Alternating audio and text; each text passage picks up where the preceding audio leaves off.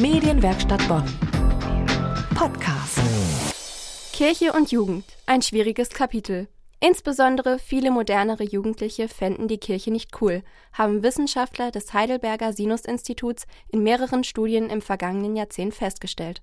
Zwar gäbe es eine große Sehnsucht nach Spiritualität und Sinn, dabei aber spielten Kirche und feste Glaubenssätze kaum noch eine Rolle.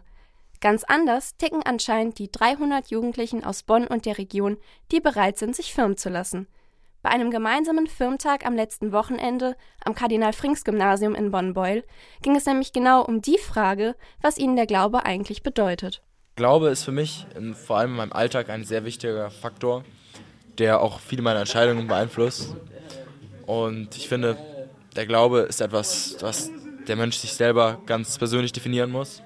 Und jeder Mensch hat eine eigene Definition von diesem Glauben. Der Glaube ist ja immer präsent im Leben, weil der ist ja quasi immer da.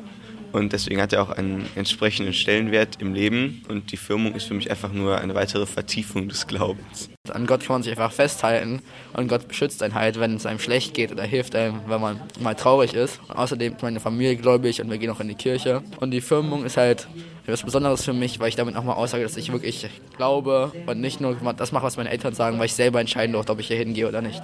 Firmlinge aus Bonn und der Region berichten, was ihnen der Glaube bedeutet. Entstanden sind die Interviews beim Firmtag mit Weihbischof Ansgar Puff am letzten Wochenende am Kardinal-Frings-Gymnasium in Bonn-Beuel. Worum es an diesem Tag ging und wie die Jugendlichen ihn erlebt haben, dazu gleich mehr bei Kreuz und Quer. Medienwerkstatt Bonn. Mehr Beiträge auf medienwerkstattbonn.de.